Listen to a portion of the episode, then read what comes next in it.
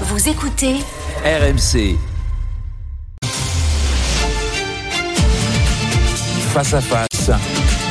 Apolline de Malherbe. Il est 8h32 et vous êtes bien sur RMC et BFM TV. Bonjour Jean-Philippe Tanguy. Bonjour Apolline de Vous êtes le député Rassemblement National de la Somme. Vous êtes aussi président délégué du groupe RN à l'Assemblée nationale. On va revenir bien sûr sur euh, ce qu'il s'est passé samedi soir en plein Paris. Euh, L'attentat aurait-il pu être évité et quelles mesures prendre? Mais je voudrais d'abord vous interroger sur euh, la nuit du drame à Crépol parce que euh, le récit minute par minute du drame, on l'a désormais. Qui a fait quoi? Comment tout a basculé? Ça fait maintenant euh, un peu plus de deux semaines que le drame a eu lieu et les enquêteurs euh, ont mis du temps pour reconstituer le plus factuellement possible ce qu'il s'était passé. Euh, Le journal Le Parisien et BFM TV ont pu reconstituer assez précisément euh, les choses. D'abord sur le ou les coupables, euh, deux jeunes hommes sont désormais suspectés euh, d'être véritablement les responsables de la mort du jeune Thomas. L'un s'appelle Ilyes Z, il a 22 ans, d'origine maghrébine. Le second, et c'est une des révélations de BFM TV et du Parisien, euh, étant mineur, son identité ne peut pas être donnée, mais il a un prénom et un nom français, on l'appellera euh, Julien.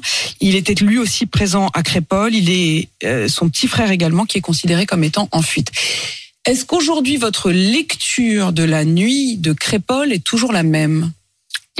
Écoutez, moi je j'entends ce que vous me dites. Vous dites le récit. Le récit, pour le moment, il y a encore beaucoup de confusion. Vous le dites vous-même.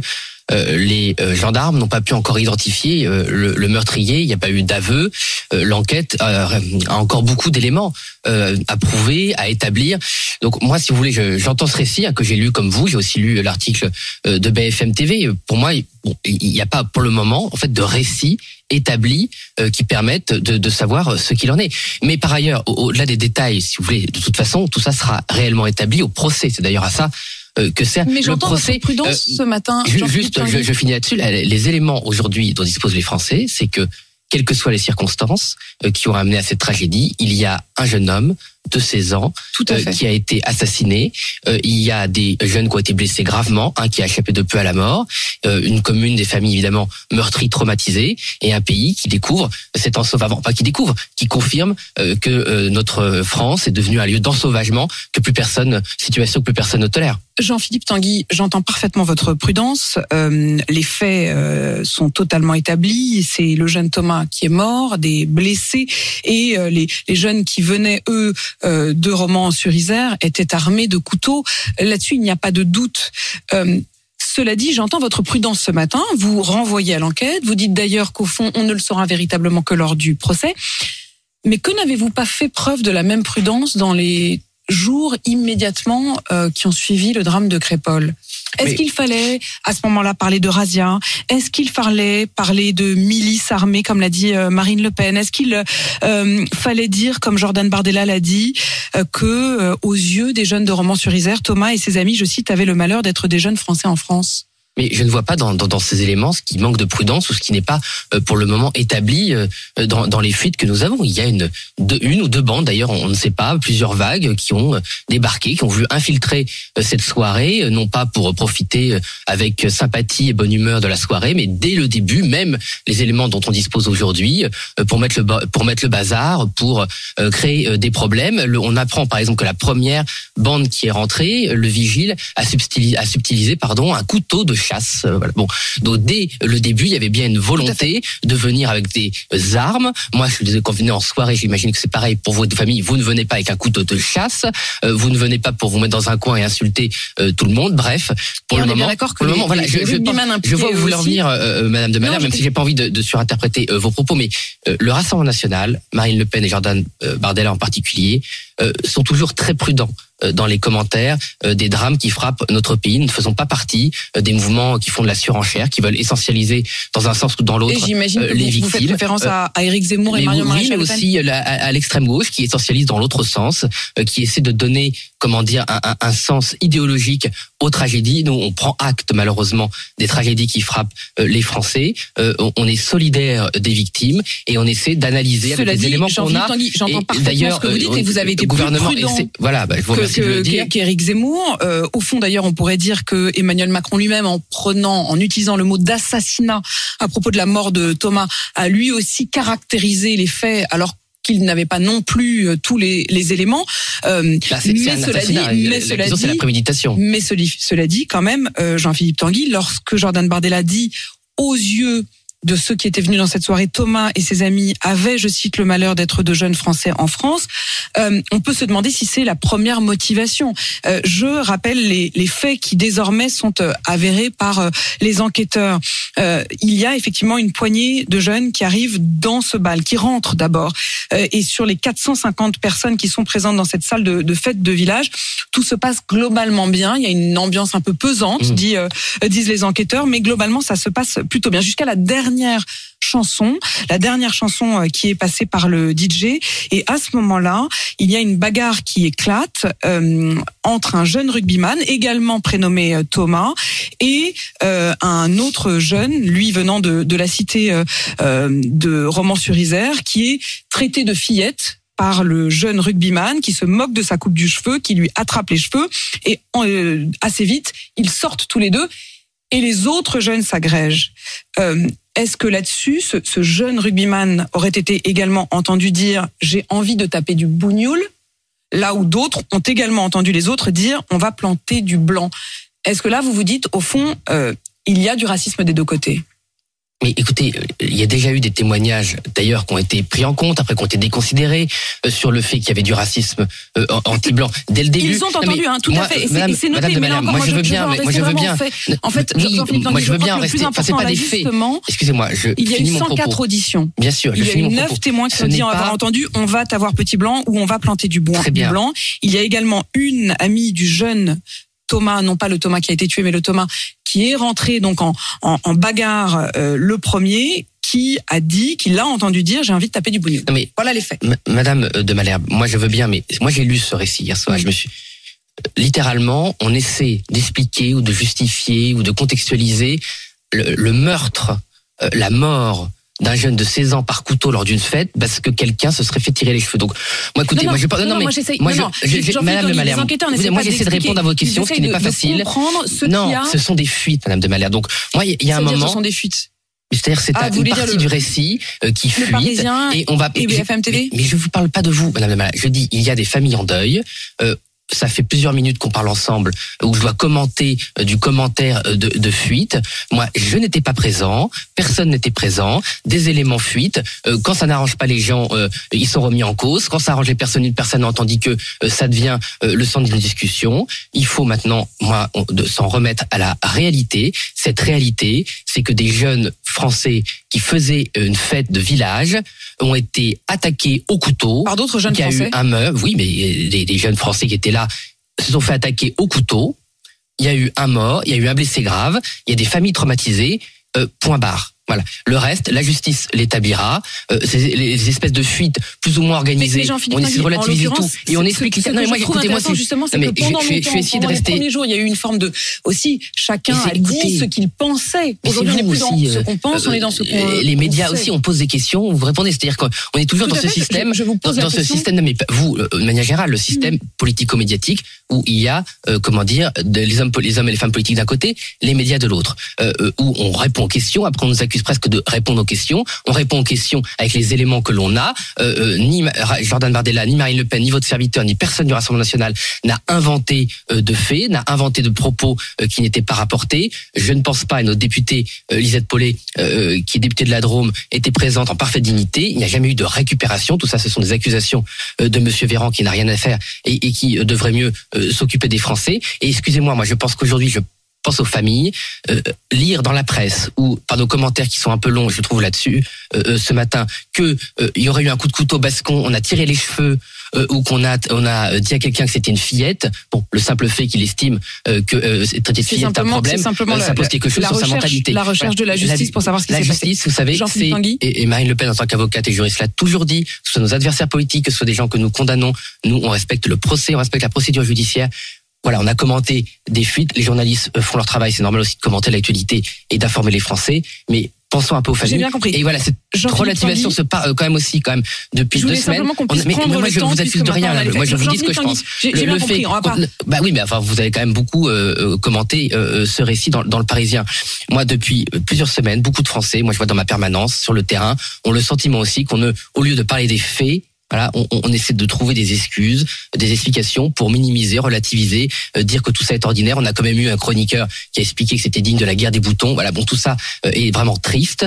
euh, et j'aimerais qu'on en revienne aux faits. Les Français, eux, je peux vous dire qu'ils restent aux faits, à savoir que leur fils ou leur fille aurait pu être poignardé comme le jeune Thomas et ne l'accepte pas. Exactement ce que je ce que je voulais ce matin justement en revenir au fait. Jean-Philippe Tanguy, l'attentat au cœur de Paris samedi soir. Hier matin, ici même, c'est Gérald Darmanin que je recevais, le ministre de l'Intérieur, qui estime qu'il y a eu ratage. Il a dit le mot ratage dans le suivi psychiatrique du terroriste. Est-ce que vous partagez ce constat? Non, mais une fois plus, euh, Monsieur Darmanin n'assume pas ses responsabilités. Il est irresponsable au sens strict du terme, c'est-à-dire qu'il n'accepte pas euh, d'être, de devoir répondre de ses responsabilités de ministre. Euh, euh, fut un temps, euh, c'était la faute de, de- de- des supporters anglais pour les malheurs du de, Stade de des. Stades de France. Maintenant, c'est la faute de la psychiatrie. Ce n'est jamais la faute de Monsieur Darmanin aux yeux de Monsieur Darmanin. Monsieur Darmanin est ministre de l'Intérieur depuis de longues années. Euh, il cautionne un système euh, qui ne protège pas les Français. Et donc, fut un temps, un autre ministre de l'Intérieur, Monsieur Chevènement, l'avait dit très clairement, un ministre, soit ça obéit, soit ça la boucle, ça ferme sa gueule, exactement ce qu'avait dit Monsieur Chevènement. Donc, Monsieur Darmanin parle Est-ce beaucoup, que ça veut dire que vous condamne beaucoup les uns et les autres, ne se regarde visiblement pas beaucoup dans un miroir, sauf pour s'auto-congratuler de son non-résultat. Et maintenant, ça suffit. On a eu euh, dans un autre pays voisin, la Belgique, euh, un ministre qui lui a pris ses responsabilités et parce qu'il y avait eu Vous parlez du quoi, ministre de la- en de la Belgique, justice en Belgique, qui a démissionné. a démissionné immédiatement. Les Français, je pense, et en tout cas euh, moi, je ne supporte plus euh, euh, ces hommes politiques qui veulent des responsabilités les plus éminentes de la République, celui de protéger les Français pour Gérald Darmanin, et qui n'assument rien, ne sont jamais responsables de rien. Et quand c'est pas eux, c'est les oppositions. Bref, Monsieur Darmanin, c'est- vraiment l'irresponsabilité incarnée, et ça devient particulièrement indécent. Alors il précise, Gérald Darmanin, que les services du ministère de l'Intérieur ont, je cite, fait le maximum et il estime en effet que tous les recours avaient d'ailleurs été épuisés et de fait, l'homme avait été repéré, jugé, condamné, il n'avait pas Libéré. été libéré de prison plus tôt que la fin de sa peine, hein. il avait euh, épuisé euh, intégralement sa peine, il avait ensuite été suivi à nouveau euh, par euh, euh, notamment les, les médecins, mais il n'y avait pas eu cette injonction administrative que Gérald Darmanin veut mettre en place aujourd'hui. Est-ce que vous, vous considérez, j'ai bien compris que Gérald Darmanin avait une responsabilité, mais est-ce que vous considérez quand même, en plus, qu'il y a eu un ratage du point de vue psychiatrique? Je ne sais pas si ça ratage du, du point de vue psychiatrique. Moi, je ne vois pas dans cet individu quelqu'un de fou. C'est quelqu'un qui a eu la rationalité suffisante euh, pour duper euh, un certain nombre de personnes, y compris d'ailleurs peut-être euh, les médecins. Je ne sais pas. Une fois de plus, c'est l'enquête qui Il a le au prouvera. minimum Ça me dupé, paraît pas- mais- mais- en 2020. euh, oui, donc pas, ça me les- paraît les- pas quelqu'un de fou. Il y a deux choses. Le fait d'avoir sans, sans, sans cesse recours à l'excuse ou à l'explication, si je veux rester plus factuel, euh, psychiatrique, euh, montre euh, la faiblesse de ceux qui nous dirigent contre euh, l'islamisme. Considérer, parce qu'on ne les comprend pas, parce qu'on ne comprend pas l'irrationalité de leur pensée, euh, l'irrationalité de leur folie, leur fanatisme tout simplement. Considérer que ce sont des fous, c'est ne pas considérer euh, la menace islamiste à ce juste titre. Ce ne sont pas des fous. On peut être fou, vous savez, pour aller évidemment poignarder des innocents, assassiner des innocents, commettre les pires atrocités au nom d'une révélation euh, au 7e siècle. Il faut déjà être évidemment forcément fanatique, donc un peu illuminé, donc euh, avoir des conditions psychiatriques faibles. Mais ça n'empêche pas le fait que vous soyez un fanatique, un idéologue et un ennemi Vous euh, de la France. tout cas dans Donc, les deux causes, c'est-à-dire la radicalisation et euh, les problèmes psychiatriques, il y a une inversion de la cause Non, première. c'est que nos sociétés occidentales ont été fondées, vous le savez, sur la raison. Mais il y a des raisons quand on n'entend pas l'irrationalité de nos adversaires. Euh, les nazis étaient irrationnels. Euh, Dans leur folie meurtrière, il y avait de la rationalité, il y avait de l'irrationalité. Ça ne faisait pas d'eux euh, des fous au sens strict du terme, puisqu'ils ont réussi à prendre le pouvoir et à créer euh, la pire catastrophe, une des pires catastrophes que l'humanité ait connue. Sous-estimer l'adversaire, le relativiser l'adversaire, en le psychiatrisant, en en faisant un fou et non pas un ennemi, c'est un désarmement psychologique des sociétés occidentales. De nombreux experts d'ailleurs le disent de toute obédience, qui viennent même de, la gauche à ce titre. Il faut se réarmer psychologiquement contre l'islamisme. C'est le sens de ce que dit Marine Le Pen euh, depuis des années en voulant créer une loi qui cible l'islamisme en tant qu'idéologie euh, ennemie de la France. Or, on arrive, nos, nos gouvernements, pas seulement en France d'ailleurs, n'arrivent pas à caractériser l'islamisme sous toutes ses formes comme une idéologie ennemie. Tant qu'on n'aura pas reconnu par la loi que l'islamisme est une idéologie ennemie qu'il faut combattre sous toutes ses formes, nous Ça- serons désarmés puisque nos Ça procédures ordinaires ne sont pas faites pour Ça cela. veut dire que concrètement, Jean-Philippe Tanguy, quand euh, Gérald Darmanin dit tous les recours et tout ce qui devait être fait du ressort du ministère de l'Intérieur a été fait, oui, mais vous dites qu'au fond, il faut élargir le spectre et considérer que la radicalisation est déjà en soi une menace, Absolument. sans attendre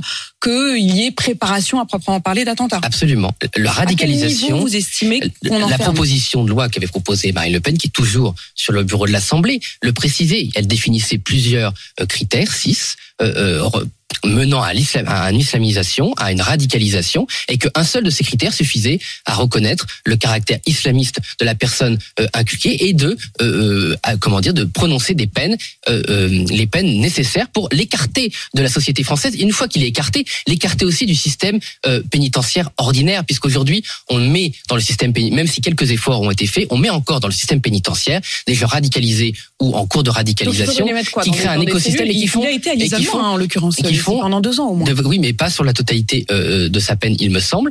Et au-delà de ce cas d'espèce, vous avez Vous des milliers, chacun à l'isolement, des milliers tous ou les créer, des, ou, ou créer des lieux uniquement dédiés euh, aux personnes euh, islamisées, radicalisées, euh, pour euh, affronter clairement cette menace. Et d'une manière générale, il- il- dans le désarmement ment- euh, mental de Mhm. nos élites, il y a aussi euh, la croyance, puisque c'est bien ça dont il faut parler, puisque c'est contraire aux faits et aux observations euh, du terrain, euh, à la déradicalisation. Voilà, on croit, mais j'en reviens à l'illusion de notre civilisation, que par ailleurs j'aime, de la raison. un jour, Jean-Philippe Tanguy, Oui. est un radicalisé pour toujours. Mais c'est pas ce que je crois, c'est ce que je constate et c'est ce que constatent les experts. Les tentatives de radicalisation. Moi, a priori, je n'étais pas contre le fait qu'on essaie de déradicaliser ces gens. Les faits ont montré qu'on ne peut pas les euh, Déradicaliser, ou en tout cas quoi, que les déradicalisations sont extrêmement rares.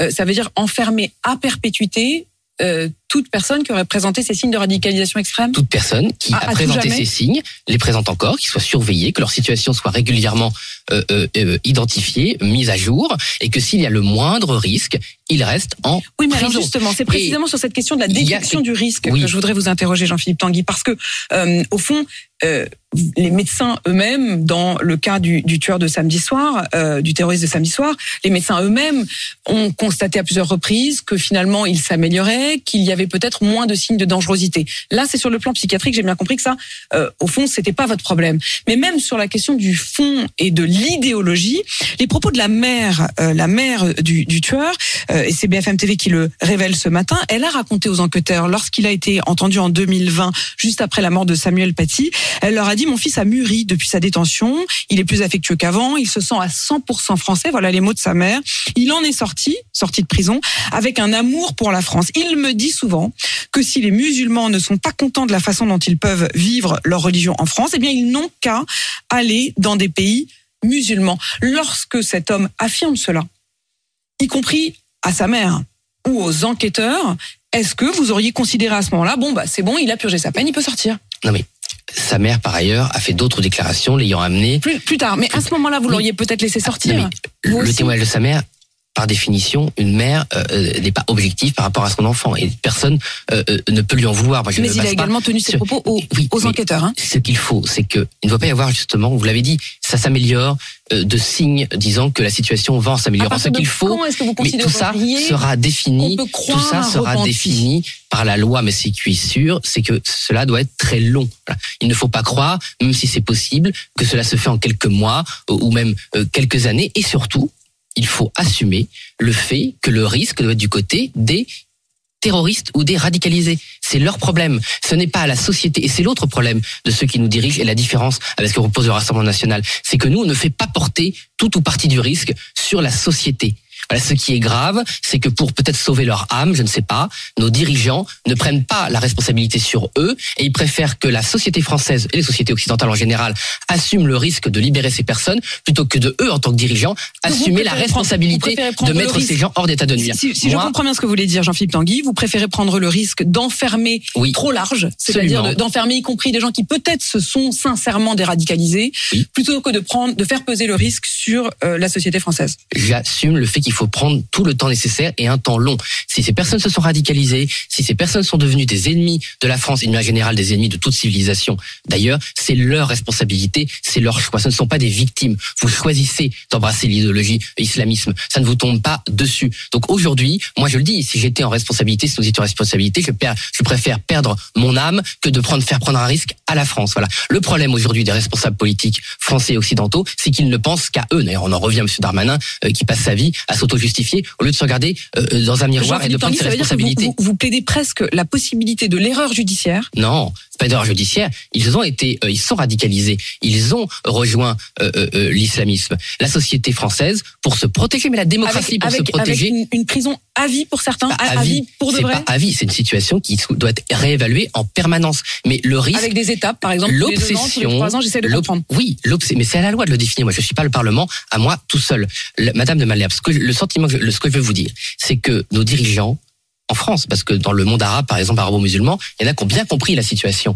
On fait face au, à un des plus graves défis de ce début de siècle, l'islamisme. L'islamisme a renversé des pays entiers. Il a renversé des civilisations entières. Ce monsieur, euh, sa famille vient d'Iran. La grande civilisation perse a été renversée, anéantie euh, par l'islamisme. Et vous savez comment il se comporte avec les femmes, et avec les dissidents et tous ceux qui pensent euh, différemment. On est loin de la civilisation plurimillénaire de la Perse. Donc il faut affronter l'ennemi comme il l'est, et donc il faut assumer de se battre contre l'islamisme avec toutes les armes que l'on a et sans faiblesse. Sinon, nous ne les vaincrons pas. Et il faut le dire, il y a le risque qu'ils gagnent parce que nous- on a l'impression que nos dirigeants politiques n'arrivent jamais à accepter l'idée que malheureusement l'islamisme peut gagner. Il a gagné ailleurs. Je ne veux pas qu'il gagne en France. Jean-Philippe Tanguy, député Rassemblement National de la Somme, merci à vous. Merci. Il est 8h